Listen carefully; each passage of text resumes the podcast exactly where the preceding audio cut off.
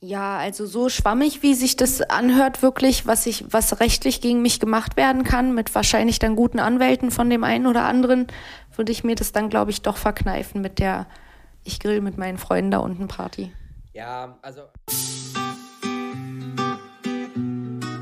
Hallo und herzlich willkommen zu einer neuen Folge Du Mary, ich Jane. Heute eine Anschlussfolge zu der letzten Folge Mietrecht. Ähm, ich habe mir einen Anwalt dazu geholt. Und zwar unseren lieben Lito wieder. Schön, dass du da bist, Lito. Hi, Janan. Ja, freut mich sehr. Gerne dabei. Lito kann leider nicht neben uns sitzen. Den musste ich äh, separat dazuschalten. Ich hoffe, das geht vom Ton her für euch. Ich habe neben mir sitzen Mike, äh, wo wir uns letztes Mal so schön drauf geeinigt haben, dass die Welt viel schöner aussieht, wenn wir uns alle äh, einigen oder wenigstens nett zueinander sind. Dann darf jeder bestimmt auch machen, was er will. Lito ist dazu gekommen, um mir die Frage zu beantworten, ob das denn wirklich so rosarot aussieht, wie ich mir das jetzt vorstelle. Ich würde sagen, eins, zwei, drei Jungs, go! Ja. Äh, yes. Gerne. Ähm, wir hatten letzte Mal die Thematiken, Lito. Was ist, wenn ich ähm, Patient bin und immer auf meinem Balkon konsumiere und mein Nachbar beschwert sich beim Vermieter drüber? Kann der Vermieter mir die Wohnung kündigen oder kann er mir weiß ich nicht, äh, Probleme machen mit der Miete. Die größte Angst bei jedem Konsumenten wahrscheinlich rauszufliegen, also die Wohnung wegen Konsum zu verlieren. Gibt es da Möglichkeiten? Weil wir sind letzte Mal drauf gekommen, eigentlich weniger. Ja, spannende Frage. Vielleicht äh, würde ich das Thema mal so wie folgt aufrollen. Vielleicht auch für all diejenigen, die keine Patienten sind, also kein Betäubungsmittelrezept haben. Da sagt die Rechtsprechung grundsätzlich, dass der reine Cannabiskonsum an sich kein Kündigungsgrund darstellt. Ähm, solange man das nur für den Eigenbedarf im Rahmen der üblichen Grenzen, sagen wir mal insbesondere zum Beispiel in Berlin äh, mit bis zu 10 Gramm oder sogar 15 Gramm zum Eigenkonsum konsumiert in der Bude, ohne Patient zu sein, ist das noch kein Kündigungsgrund. Also man kann nicht deswegen alleine gekündigt werden aus der, aus der Wohnung.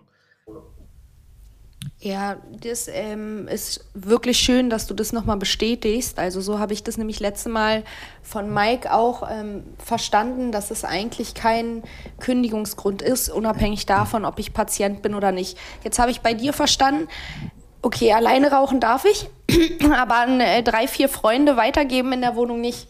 Äh, ganz kurz, ich will mal einmal einhaken. Du hast ja gesagt, los geht's, Jungs. Ähm, Lito hat ja jetzt den, äh, den Fall beleuchtet. Also wir reden hier nicht von Geruchsbelästigung, sondern von dem, äh, von dem Konsum äh, innerhalb der Wohnung, von dem, ne? Ja. Ähm, das ist nochmal was anderes als die Geruchsbelästigung, die wir ähm, beim letzten Mal intensiver besprochen haben. Äh, deswegen, das beleuchten wir, glaube ich, auch gleich nochmal. Ähm, safe ist, dass äh, man vom Vermieter auf jeden Fall aufgrund des äh, Besitzes zum, äh, zum Eigenbedarf äh, kann man nicht gekündigt werden. Das ist ja schon mal positiv. Ja. Genau. Jo. Genau. Und Aber jetzt an meine drei Freunde, vier Freunde weitergeben dürfte ich nicht. Dann könnte ich Probleme kriegen mit dem Vermieter? Ja, grundsätzlich, ich, ich, ich nehme die Frage mal so ganz gerne an. Also stellt sich maßgeblich immer die Frage, ob man als Mieter äh, die Grenze des vertragsgemäßen Gebrauchs verstößt und damit gegen seine mietvertraglichen Obhutspflichten verstößt. Das kann immer dann uh. der Fall sein, wenn man über den Eigenbedarf und dem damit verbundenen Konsum hinaus Handel treibt oder auch Betäubungsmittel anbaut. Dann sagt man, also es ist sozusagen so eine Art ähm, sozial äh, typische Einschränkung äh, und Ausprägung des Mieterschutzes. Man darf in der eigenen, in den eigenen vier Wänden tun und lassen, was man will, soweit man nicht besonders kriminell ist. Besonders kriminell ist man einfach gesagt, wenn man die Bude missbraucht und daraus ähm, äh, ein, ja, ein kleines eine Anbaustätte für Cannabis macht oder andere Betäubungsmittel oder aber die Wohnung als Drogenumschlagplatz verwendet, dann sagt man, okay, hier ist die Grenze erreicht, konsumieren ja, Handel treiben, Anbau nein. Wenn man das jetzt den Freunden gibt, unentgeltlich oder entgeltlich, dann ist das ja auch eine Überlassung von Betäubungsmitteln. Das wäre schon kritisch. Also wenn man sozusagen so ein kleines Sit-in macht mit Freunden, die alle Konsumenten sind, ja, da wird man wohl sagen können, jeder darf so sein eigenes Cannabis schon mit konsumieren, aber es könnte einem halt auch im schlimmsten Fall als Handeltreiben ausgelegt werden, wenn man immer solche Partys hat und immer Freunde vorbeikommen und alle kiffen mit. dann, naja, ist es jetzt kein Handeltreiben, aber es ist ein Überlassenvermittlungsmittel, da würde ich dann schon eher vorsichtig sein. Und ähm, so wie ähm, hier der Kollege im Podcast ganz korrekt gesagt hat, äh, man, wenn man jetzt abstellt auf das Verhältnis zwischen dem Vermieter und dem Mieter, begründet das zunächst im Rahmen der aufgezeichneten Grenzen kein Kündigungsgrund. Aber wir können ja gerne, also falls wir die Frage nicht weiter vertiefen wollen, mal auf das Verhältnis zwischen dem Nachbarn und dem Vermieter eingehen. Was haltet ihr davon? Ja, da wäre die nächste Frage, ne? Okay, jetzt kann mein Vermieter ähm, nichts dagegen machen, dass ich konsumiere, äh, rechtlich, ne? Aber wenn ich jetzt mal drüber nachdenke, ich habe ähm, jemanden, der Shisha raucht zum Beispiel unter mir, ne? Und das ist wirklich belästigend, dieser Geruch, wenn es irgendwie alle zwei Stunden nach Erdbeer in meiner ganzen Wohnung riecht. Äh, ich könnte ja, da das ja eine starke Belästigung für mich ist, quasi eigentlich meine Miete ein bisschen senken, oder? Ja, was sagt Mike dazu? Wollen wir doch mal vielleicht den Immobilien Was ist denn, wenn ich euch einen Brief schreiben würde und sagen würde, ey Leute, ich habe jetzt ein paar Mal darauf aufmerksam gemacht, dass mich der Geruch echt belästigt und äh, ich habe verstanden, ihr könnt nichts dagegen machen, aber rein rechtlich muss ich das auch eigentlich gar nicht hinnehmen. Ich senke jetzt meine Miete um 10 Prozent. Ja, Was passiert also, dann? Äh, Lido, ich dann raus? Ähm, nein, du fliegst auf jeden Fall nicht raus. Also äh, der Mieterschutz ist enorm enorm ähm, ja, aus, äh, wie sagt man, ausgestaltet äh, im deutschen Recht. Äh, Lito ähm, hat das vorhin ja auch gerade bestätigt. Ähm, aber äh, Lito hat was ganz Interessantes gesagt, um, äh, um die Frage leicht zu beantworten. Ähm, Lito hat vorhin gesagt, in den eigenen vier Wänden. Das finde ich immer ganz spannend, weil ähm, ich aus, also ich, ich spreche jetzt mal äh, wirklich von mir als Vermieter, ähm, wir haben oft die Diskussion, ne? Ähm, ein, ein Mieter in einer Mietwohnung, der sieht das als seine eigenen vier Wände. Aber das widerspricht sich ja schon, weil er mietet diese Wohnung ähm, und man sagt aber, er wohnt in seinen eigenen vier Wänden. Also das ist natürlich auch, ich wohne in einer Wohnung 20 Jahre und bin emotional so an die gebunden, ja. ähm, aber es ist eigentlich gar nicht deine. Ne, du kannst da eigentlich nicht machen, was du willst. Eigentlich nicht. Also so, aber, aber da geht es eher um bauliche äh, Geschichten und so weiter. Ja, da musst ja. du dir nicht, natürlich ähm, genehmigen. Nee, aber es ist ja Retalk. Es ist nicht aber deine. Ein Auto zu leasen ist, ist genau, was anderes als oft, zu kaufen. Hey, das ist ja. nicht deine Wohnung. Verdammt nochmal, lass die Türen da drin. Also, ne? Ähm, nein, aber äh, um nochmal darauf zurückzukommen, kann ich die Miete mindern? Ähm, Miete mindern ähm, ist auch in den seltensten Fällen, also klar, wenn ich Schäden an, der, an dem äh, Objekt selbst habe, welches ich, äh, welches ich nutze und ähm, äh, ich sag mal, der Wasserhahn ist kaputt, ne? Oder äh, die Toilettenspülung funktioniert nicht, äh, es kein fließend Wasser, die Heizung funktioniert nicht, dann habe ich auf jeden Fall einen Grund, die Miete zu mindern und das ist, wird auch anerkannt, gar kein Thema. Bei Geruchsbelästigung ähm, oder doch, bleiben wir mal bei Geruchsbelästigung. Ähm, denke ich, Lido, du kannst äh, gleich mal vielleicht das, äh, was dazu sagen, gehe ich davon aus, dass man es, wenn überhaupt, sehr, sehr, sehr, sehr schwer hat, äh, dort die Miete zu ändern, äh, zu, zu, mindern, ähm, weil es ist ja kein, kein, ähm, kein Schaden oder kein, ähm, wie soll ich sagen, keine Minderung der Nutzung. Ich werde nicht in der Nutzung meiner Wohnung, die ich anmiete, ähm, eingeschränkt. Ja, es doch, ich denn, kann mein Fenster nicht mehr aufmachen. Ja, aber du, kann, ja, du kannst es zumachen, weil das ist wieder der bestimmungsgemäße Gebrauch der Wohnung. Weißt du? Aber Lito, äh, gerne Ja, bitte, Lito. gerne. Also, also die Rechtsprechung ist da, was die Mietminderung äh, angeht, äh, extrem strikt. Also ein durch Versorgungsschwäche dringender Zigarettenrauch mag allenfalls eine Mietminderung von 5% rechtfertigen. Exzessives äh, Rauchen des Nachbarns in der Wohnung, also wenn man diesen unangenehmen äh, Geruch in der Wohnung im Flur hat und dann, dann auch dadurch in der eigenen Wohnung rechtfertigt vielleicht allenfalls eine Minderung um 10%. Ausnahmsweise und nur dann, wenn der Nachbar der in seinen, naja, sagen wir mal, eigenen vier Wänden, aber auch noch den Balkon benutzt und da jeden Tag Kette raucht und richtig Gas gibt, dann mag das maximal eine Minderungsquote von 20 Prozent rechtfertigen. Und ja, wieso ist das eigentlich so? Man muss ja hier sehen, das ist ja dieses wechselseitige, äh, gegenseitige nachbarschaftliche Rücksichtnahmeverhältnis. Also auf der einen Seite ist der Vermieter ja auch extrem gebeutelt. Obwohl es sein Eigentum ist und er eine Wohnung vermietet, kann er ja niemanden einfach so kündigen. Wir haben ja gerade schon festgehalten, selbst der Konsum von Cannabis, der ja grundsätzlich strafbar ist, rechtfertigt nicht zur Kündigung. Auf der anderen Seite muss aber auch ähm, der äh, Mieter ähm, ja, sich, sich daran halten, ähm, die Wohnung also, also was ich sagen wollte, ist, auf der einen Seite kann der Vermieter nicht einfach so kündigen und auf der anderen Seite kann der Mieter nicht wegen jeder kleinsten Belästigung äh, erheblich mindern. Also man, man merkt hier sozusagen an diesen sehr geringen Minderungsquoten, man ist am Ende auch so eine Art Schicksalsgemeinschaft in einem Mehrfamiliengebäude und ähm, das ganze Konstrukt ist auf gegenseitige Rücksichtnahme an und ausgelegt. Und deswegen ähm, kann man da einfach sagen, man kann nicht stark mindern. Man sollte, das hattet ihr auch zuletzt äh, zum Glück in dem Podcast davor gesagt, vielleicht den freundlichen, kommunikativen Weg wählen und seine Wünsche kommunizieren, anstatt äh, mit dem Anwalt zu drohen, weil das bringt in den meisten Fällen sehr, sehr wenig. Und ja, das vielleicht so zu der Quote 10, 10 Prozent ad max, wenn man da jetzt hin will. Und bringt einem das wirklich viel? Ich glaube nicht. Da kann man lieber freundlich beim Nachbarn ähm, ja, sein und da, ihn darum bitten, höflich. Hm. Ja, also das haben wir ja auch äh, das letzte Mal genau. schon festgestellt. Es war ja mein Appell, äh, es bringt ja nichts da, äh, die Fronten weiter zu verhärten und zu eskalieren.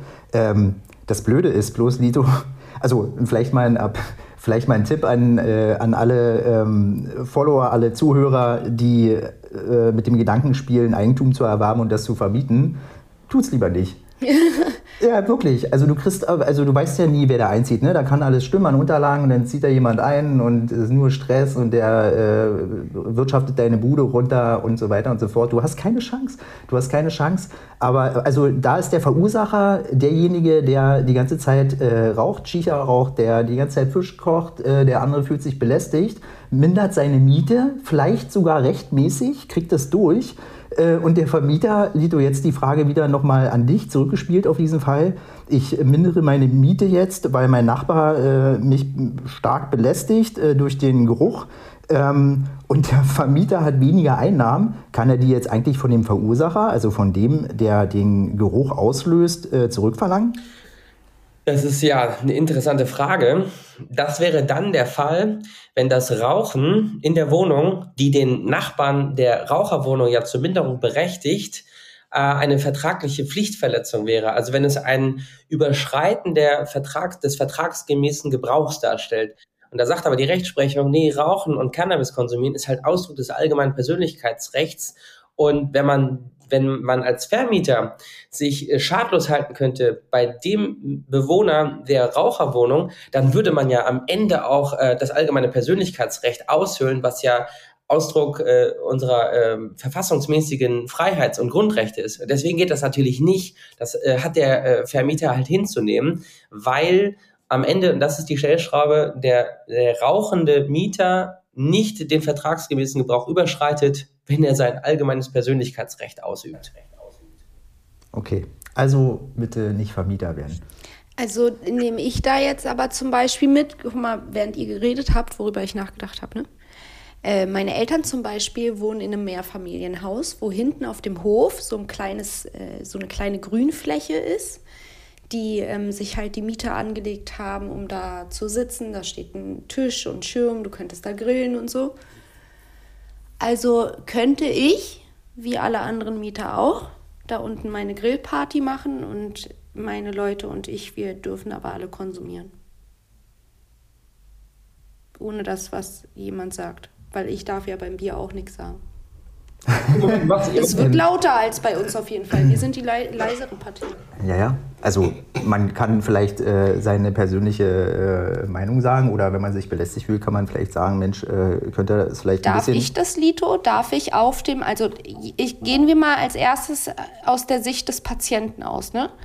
Darf ich, ähm, dass ich in meiner Wohnung konsumieren darf, klar, haben wir ja jetzt geklärt, aber darf ich auf dem Gelände konsumieren? Also habe ich das gleiche Recht wie die anderen Mieter, mich da unten hinzusetzen und ähm, zu rauchen? Ja, klar. Also es ist ja letztlich auch Teil des gemeinschaftlich äh, vermieteten ähm, Grundstücks. Das ist ja, das hängt dann davon ab, ob auch die Verwendung ähm, dieser gemeinschaftlichen Gärten oder Gartenanlagen oder, oder so äh, Gegenstand des vertragsgemäßen Gebrauchs sind, dann, dann gelten die gleichen Grundregeln, die wir vorhin erarbeitet haben. Hat man aber keinen Anspruch darauf, zum Beispiel diesen Gemeinschaftsgarten unten zu nutzen, dann ähm, ist es an sich per se schon unabhängig davon, ob man nun dabei kifft oder nicht kifft, äh, eine Überschreitung des vertragsgemäßen Gebrauchs. Und da kann man auch abgemahnt werden bzw. gekündigt werden, weil das halt nicht mehr mit vermietet ist. Das kommt aber auf den Einzelfall drauf an, das kann man nicht sagen. Ja, okay. Ja, ich bin davon ausgegangen, dass es mitvermietet ist. Dann würde man eher sagen können, ja, nö. Also im Rahmen der allgemeinen gegenseitigen Rücksichtnahmepflichten kann man da auch eine kleine Gartenparty machen in Zimmerlautstärke äh, bis, weiß ich nicht, 20, 22 Uhr, je nach Hausordnung. Und wenn da jemand Patient ist, äh, dann kann er kiffen. Ist da jemand normaler Raucher, kann er da auch rauchen. Also ähm, das wäre vielleicht anders, äh, das, das, das, das müsste man dann noch genauer prüfen, was die Rechtsprechung sagt, ob da jemand auch kiffen kann, der kein Patient ist. Das wäre tendenziell eine Straftat, die, die es dann außerhalb der, der allgemeinen, der eigenen vier Wände bewegt. Und dann, dann wäre das eigentlich nur noch eine Frage, darf man sein allgemeines Persönlichkeitsrecht auch auf diesen Gemeinschaftsflächen genauso in dem Maße ausüben wie in der eigenen Wohnung, die nicht im Eigentum ist, sondern nur im Besitz. Aber davon, ja, das wäre irgendwie Ach so, das macht einen Unterschied, ja. Wenn ich jetzt zum Beispiel eine Freundin habe, die nicht Patientin ist, äh, macht es einen Unterschied, ob die in meiner Wohnung konsumiert oder auf meinem Gelände? Grundsätzlich ähm, hängt das, es kann, es kann grundsätzlich keinen Unterschied machen, wenn man nämlich, wenn die Rechtsprechung sagt, man darf in seinen eigenen vier Wänden kiffen und wenn dann diese Fläche mitvermietet ist, äh, dann darf man auch selber da kiffen. Ob Freunde da auch kiffen können äh, und kiffen dürfen, ähm, tja, was, wie wird man das wohl beantworten können? Wenn das, ja, also es ist grundsätzlich, denke ich, schon noch ein Unterschied, ob das ein Freund ist oder man selber dort Mieter ist, der einen Anspruch hat, diese Fläche mitzunutzen.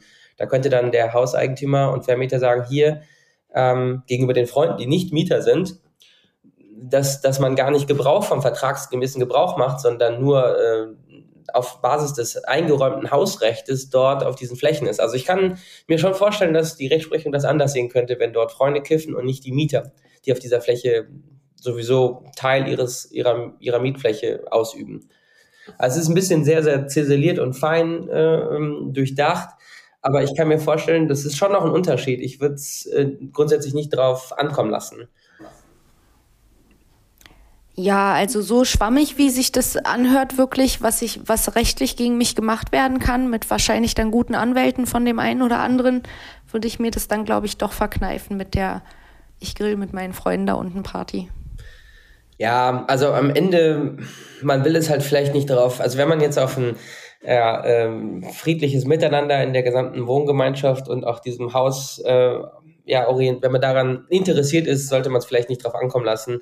Ich meine, in Berlin ist es sicherlich vielleicht anders als in München. Ne? In Berlin wird es wahrscheinlich niemand interessieren. In Bad Freising oder ich sag mal in irgendeinem anderen kleinen bayerischen Kaff, da sehen das die Richter mit Sicherheit anders. Ja, ja, da haben wir immer noch das Problem der Bundesländer und den verschiedenen Ansichten. Aber äh, vielleicht können wir den ähm, äh, den, den Faden noch mal weiterspinnen. Ne? Also wir äh, sprechen ja darüber, dass äh, wir konsumieren und äh, den Nachbarn belästigen. Und wir hatten äh, beim letzten Mal darüber gesprochen, ähm, dass, also das hatte ich äh, so als Vermutung geäußert, was ist denn eigentlich, ähm, wenn der Nachbar, also wenn die Fronten auch so verhärtet sind und der Nachbar will mir was Böses und der rennt, äh, weil er beim Vermieter auch nicht weiterkommt, rennt zur nächsten Polizeiwache und äh, sagt einfach mal, Mann, was kann ich denn hier machen? Äh, kann ich hier Anzeige erstatten? Mein Nachbar, der raucht die ganze Zeit irgendwie auf dem Balkon, äh, das riecht nach Gras, äh, wie sieht's denn aus? Und äh, da kommen vielleicht auch noch irgendwie ständig Leute, vielleicht handelt der sogar damit. Auch mal eine interessante Geschichte. Wie sieht's denn da aus? Lido. Super, super spannender Fall, Mike. Schön, dass du den, den Ball da in der Hinsicht an mich äh, spielst. Also das wurde bereits schon mal entschieden, auch vom äh, ja, BGH. Das ist so ein Fall, da glaubt man erst gar nicht dran als Jurist, aber er ist tatsächlich wahr. Da stellt sich halt die Frage, und ähm, jetzt gehen wir mal davon aus, um deinen Faden weiter zu spinnen, äh, der, ich sag mal, gekränkte und geruchsbelästigte Nachbar zeigt den, den kiffenden Nachbarn an, und, und sagt und behauptet sogar, dass da so viele Leute ein- und ausgehen, der handelt bestimmt sogar damit, es riecht immer nach Cannabis. Und da, da gab es mal folgenden Fall, da hat sich nämlich folgende Frage gestellt. Ähm, ein Nachbar wurde angezeigt, es kam zu einer Wohnungsdurchsuchungsmaßnahme und aufgrund des Polizeieinsatzes sind Schäden an Türrahmen und an der Wohnung entstanden in Höhe von 1600 Euro.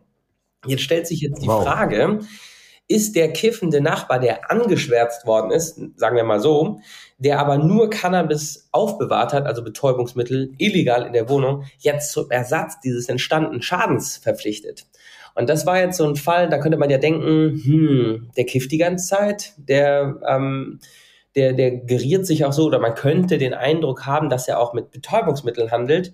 Ja, dann müsste doch der, die Schäden, die an der Wohnungstüre entstehen, die müsste der dann auch durchaus ersetzen. Und dann hat aber der BGH entschieden, wenn jemand ähm, illegal Betäubungsmittel in der Wohnung aufbewahrt, aber der Durchsuchungsbeschluss ergeht wegen des Verdachtes des illegalen Handeltreibens, dann ist der entstandene Schaden an der Wohnung und an der Wohnungstüre nicht ursächlich für die Pflichtverletzung. Weil man sagt, okay, man überschreitet den, äh, die Grenzen des vertragsgemäßen Gebrauchs, wenn man illegal Betäubungsmittel aufbewahrt. Das hat er auch gemacht. Aber mhm. hier war es jetzt so, der Durchsuchungsbeschluss ist ergangen wegen des Verdachtes des illegalen Handeltreibens und deswegen kann man den Durchsuchungsbeschluss sozusagen hinwegdenken ähm, und dadurch ist, entfällt dann der, der konkrete Schaden. Also man kann diese Pflichtverletzung, ich bewahre Betäubungsmittel in der Bude auf, hinwegdenken, sodass dann der Schaden entfällt. Also weil, weil man nämlich dann sagt, es ist nicht kausal. Der eingetretene Schaden ist nicht kausal darauf zurückzuführen, dass er Betäubungsmittel aufbewahrt hat, sondern weil der Durchsuchungsbeschluss wegen des Verdachtes des Handeltreibens in der Welt war. Und die Pflichtverletzung ist dann sozusagen ja. nicht ursächlich, weil der, der, der Durchsuchungsbefehl hätte wegen des illegalen äh, Besitzes gehen müssen. Dann hätte er den Schaden auch tragen müssen. Aber wenn jemand einen anschwärzt und sagt, der handelt doch sogar damit, aber man besitzt es nur, da muss man auch nicht mal die Schäden an der Bude äh, tragen, die dadurch entstehen, dass man angeschwärzt wird. Ich hoffe, das war jetzt nicht zu kompliziert. Also für jeden, der es nicht verstanden hat, wenn mein Nachbar mir die Bullen vorbeischickt, Entschuldigung, mhm. Polizisten vorbeischickt, äh, weil er mir vorwirft, ich würde mit Cannabis handeln, weil es bei mir so doll riecht und irgendwie alle drei Minuten irgendein Freund von mir bei mir klingelt. Und die Polizei tritt mir die Tür ein, also macht diese Tür kaputt, die ist jetzt kaputt.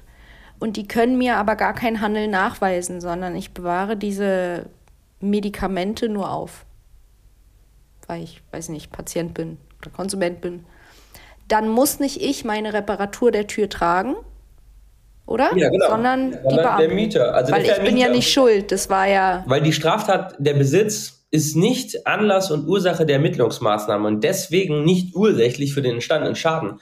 Man, man guckt dann schon ganz genau, wieso ist denn der Durchsuchungsbeschluss erlassen worden und primär stellt man halt für Zivilrecht ab auf die Pflichtverletzung. Hier haben wir, hier haben wir zwar eine Pflichtverletzung, man darf keine Betäubungsmittel in der Wohnung aufbewahren, aber am Ende entsteht der Schaden ähm, nicht auf der Tatsache oder auf Basis dieses Besitzes, sondern wegen des Verdachtes des Handeltreibens. Und das hat man ja gar nicht gemacht. Und deswegen ist dieser, diese an sich bestehende Pflichtverletzung nicht ursächlich für den Schaden. Das ist ähm, zivilrechtlich ähm, glasklar und kann man auch nicht anders vertreten. Äh, es ist halt ja relativ interessant, dass das so ist. Ja, super spannend, Lido. Äh, interessanter finde ich, um äh, auf den Fall eigentlich ursprünglich zurückzukommen. Wir haben jetzt festgestellt, okay, ähm, der Nachbar, der mir Böses will, der kann tatsächlich Anzeige erstatten. Und der kann die Vermutung äußern, dass ich handle. Was ist denn, also ist es denn überhaupt möglich, auf Grundlage einer Aussage eines Nachbarn, der vermutet, dass weil ein Haufen Leute ein- und ausgehen und das immer nach Cannabis äh, riecht, äh, können die Ermittlungsbehörden, also reicht dieser Verdacht aus, die Aussage dieses Nachbarn, um äh, einen Durchsuchungsbeschluss zu erwirken, aufgrund des Handelns, also den Verdacht auf Handelns? Das ist ja total irre. Nein, nein, warte mal, es wird ja noch interessanter. Es ist ja nicht mal der Verdacht des Handelns, sondern nur die Äußerung des Verdachts des Handelns. Die Polizei dem, selbst ja, hat ja gar nicht den Richtig. Typen verdächtigt, sagen wir das mal. Das finde ich so interessant daran, weil das ist ja die grundsätzliche ja, Frage. So wie Hörensagen. Muss ich aufpassen, eher, also ne, wir haben festgestellt, Mietminderung, äh, also der Vermieter kann mir erstmal gar nichts, äh, der Nachbar, der kann Mietminderung verlangen, habe ich auch nichts mit zu tun, aber der kann mich anschwärzen und das kann dazu führen, dass die Polizei vor meiner Tür steht und die äh, Tür aufbricht, Schaden verursacht. Aber machen die das gleich, Lito? Also wäre es möglich, sagen wir jetzt mal Extremfall in Bayern, dass die Polizei dann äh, direkt bei mir mit einem Rambock vor der Tür steht, anstatt erstmal bei mir klingeln zu kommen und zu gucken, ob das überhaupt stimmt, was der Nachbar da erzählt?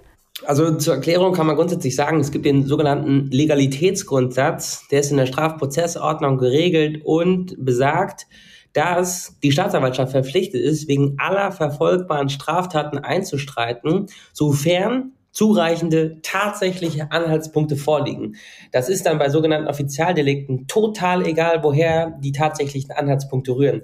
Sei es nun auf Basis der Anschwärzung eines ähm, ja, missgünstigen Nachbarn oder aber äh, wegen eines wegen einer sonstigen ähm, äh, Bemerkung oder Wahrnehmung eines Polizeibeamten. Es kann ja auch sein, dass ein Polizeibeamter an der Bude vorbeigeht und es riecht brutal nach Cannabis. Dann ja. liegt grundsätzlich ein tatsächlicher Anhaltspunkt vor. Und nach den Vorschriften, die einschlägig sind für ähm, die Hausdurchsuchung und äh, Durchsuchungsbeschlüsse, können halt immer dann äh, Durchsuchungsmaßnahmen angeordnet werden, wenn man sich einer Straftat verdächtigt macht, äh, dann kann nämlich die Wohnung, also die Durchsuchung der Wohnung oder anderer Räume sowie der Person des ähm, Mieters angeordnet werden. Aber das geht dann, äh, und das, das läuft dann von Amts wegen, das ist dann so. Also es ist, wow. Krass. Es ist so, ja. was, was jetzt halt nicht passiert, ist, dass zur Unzeit durchsucht wird. Vor 6 Uhr morgens sagt man, nur bei Kapitaldelikten, Mord, also Totschlag, Mord, ähm, sagen wir mal die, die Gruppierung terroristischer Vereinigungen und andere ganz krasse Sachen. Da geht auch mal die Polizei um 2, 3, 4, 5 Uhr, 6 Uhr morgens rein, aber deswegen grundsätzlich klingeln die dann um 6 Uhr morgens, weil der, der Gesetzgeber sagt, bis 6 Uhr morgens darf jeder mal ausschlafen. Der Hammer, der Hammer. Ey, ich denke gerade dran, der, der jagt mir die, die Polizei vorbei, weil hier mit Verdächtigung auf Cannabis und morgen rufe ich dann die Polizei an und sagt, ich glaube, mein ISIS-anhängender Nachbar plant da irgendwas. Ja. Der hat mich ja auch schon verpetzt wegen Cannabis, ja. weil der so streng ist und äh, sie sollten da vielleicht mal vorbeigehen, ja. weil da dürfen die dann um 5 Uhr morgens sich über den den Balkon Richtig. abseilen, ja, weißt du, ja. und bei dem klopfen. Bei mir haben sie um 8 geklopft, bei dir klingeln sie morgen um 3. Man muss oh, natürlich weia. aufpassen, das sollte man natürlich auch wissen. Es gibt auch den Straftatbestand der falschen Verdächtigung. Und wenn man ähm, gegenüber einer Behörde oder anderen zur Entgegennahme von Anzeigen zuständigen Amtsträgern, also öffentlich und wieder besseren Wissens, jemanden einer rechtswidrigen Tat oder, oder sonstiges verdächtigt, macht man sich halt auch strafbar. Ne? Man kann es jetzt nicht einfach oh, so machen. Wow, also okay. man darf jetzt hier nicht irgendeinen Bullshit erzählen, sondern man muss halt sagen, ähm, wenn man wirklich der Meinung ist, dass es so ist, wenn man halt wieder besseren Wissens wissentlich äh, Tatsachen behauptet, die nicht zutreffend sind, da macht man sich halt seinerseits auch strafbar. Das ist dann auch eine Straftat, die mit Freiheitsstrafe bis zu fünf Jahren oder Geldstrafe bestraft wird. Also so einfach ist es jetzt ja auch nicht, ne? Also an die Leute, die jetzt hier gerade zuhören und äh, mit dem Gedanken spielen, irgendwo anzurufen, weil sie ihren Nachbarn verdächtigen möchten wegen Handel von Cannabis, nur weil euch der Geruch belästigt. Wenn ihr wisst, die sind Patienten, würde ich es mir verkneifen. Ja. Sonst kommt da ja. die Kehrwende noch. Also, und was ich immer wieder merke, ist, ähm, diese Eskalation und die Konfrontationen bringen gar nichts. Äh, was ich letztens schon gesagt habe, klärt auf, sprecht mit euren Nachbarn, erklärt es also insbesondere Patienten vielleicht ja, auch. Wir sind ja jetzt ne? so von den Härtefällen aus. Aber das ist schon. Es gibt ja äh, genau. immer noch den einen Nachbarn, den könntest du erklären, was du möchtest, ja. aber der ist so in seiner Hassbubble gefangen. Ja. Aber ist doch schön, wir haben zwei grundsätzliche Aussagen. Was das Mietrechtliche angeht, also ich fliege nicht aus der Wohnung, ich habe eigentlich, was das angeht, kaum Stress. Ähm, und das, was wir letztes Mal schon vermutet haben, be careful, es kann sein, dass Ermittlungsbehörden aufgrund äh, von begründeten Verdachtsfällen einfach mal ab 6 Uhr Lito, 6 ab 6 Uhr, 6 Uhr klopfen kommen. äh, ja, zusammenfassend ähm, können wir eigentlich nur bestätigen, dass eigentlich wegen dem Konsum oder dem Geruch oder weiß ich nicht, weil es nicht schön aussieht im Auge des Nachbarns, äh, wenn der Joint rosa ist oder so. Es kann dir eigentlich nichts passieren in deiner Wohnung. Ja, ganz genau. Und eigentlich ist die Quintessenz, wie so immer im Leben, Kommunikation ist key. Ähm, nur sprechenden Menschen kann geholfen werden. Und äh, ja, das gilt auch für Nachbarn, die sich durch Gerüche belästigt fühlen. Man sieht ja auch, dass die Minderungsquoten äußerst gering sind und dass sich überhaupt nicht lohnt. Allein schon der ganze Verdruss, den man empfindet, wenn man überhaupt darüber nachdenkt, einen Anwalt einzuschalten wegen Geruchsbelästigung, dann dieser ganze Kraftaufwand, dieser Zeitaufwand, dieser finanzielle Aufwand, der lohnt gar nicht, wenn man einfach mal den Mumm hat, seinen Nachbarn höflich anzusprechen und, und einfach mal seinen Wunsch zu äußern und das als Wunsch und nicht als Vorwurf kommuniziert. Da kommt man im Leben immer weiter. Und ja, so ist es auch vor Gericht. Also je eher man sich da außergerichtlich einigt, desto schneller und günstiger kommt man ans Ziel. Vor Gericht es, es zieht sich einfach alles ewig. Das bringt auch niemand wirklich was. Kann man machen, aber ist jetzt nicht mein Ja, Ziel. by the way, Leute, ich gehe zu meinem Anwalt, ist das Erwachsene, ich gehe das meiner Mama petzen. Ja, das ist Also so wie wir es den Kindern gesagt haben, klärt's unter euch. Würde ich das hier mal bei den Erwachsenen genauso sagen, klärt es unter euch, seid kommunikativ, weiß nicht, backen Kuchen, geh rüber oder so. Und sag, guck mal, der riecht so schön schokoladig, zwischendurch bringe ich dir den damit du eine Abwechslung in deiner Genau so. Geruchswelt hast. Ja, Jungs, ich bedanke mich herzlich bei euch. Gerne. Ich glaube, das Thema Angst haben, in der Wohnung zu konsumieren, braucht jetzt äh, niemand mehr haben. Außer du hast sehr, sehr krasse Paranoia vor deinem Nachbarn. Ansonsten solltest du keine Angst mehr haben, in deiner Wohnung oder auf deinem wunderschönen Balkon zu konsumieren. Damit würde ich die Folge auch beenden. Ich glaube, wir haben alles diskutiert. Alright. Oder habt ihr dazu noch was zu sagen, worauf wir aufpassen müssten? Ja, niemanden wieder besseren Wissens anschwärzen oder petzen. Das war schon in der Schule nicht cool. Ja, genau, Ja, Leute. Also nicht petzen. Und in diesem Sinne einen wunderschönen Abend, Mittag oder Morgen, wann auch immer ihr das hört. Äh, bleibt schön nett zueinander. Ja. Und hört nächstes Mal wieder rein bei Du Mary, ich Jane.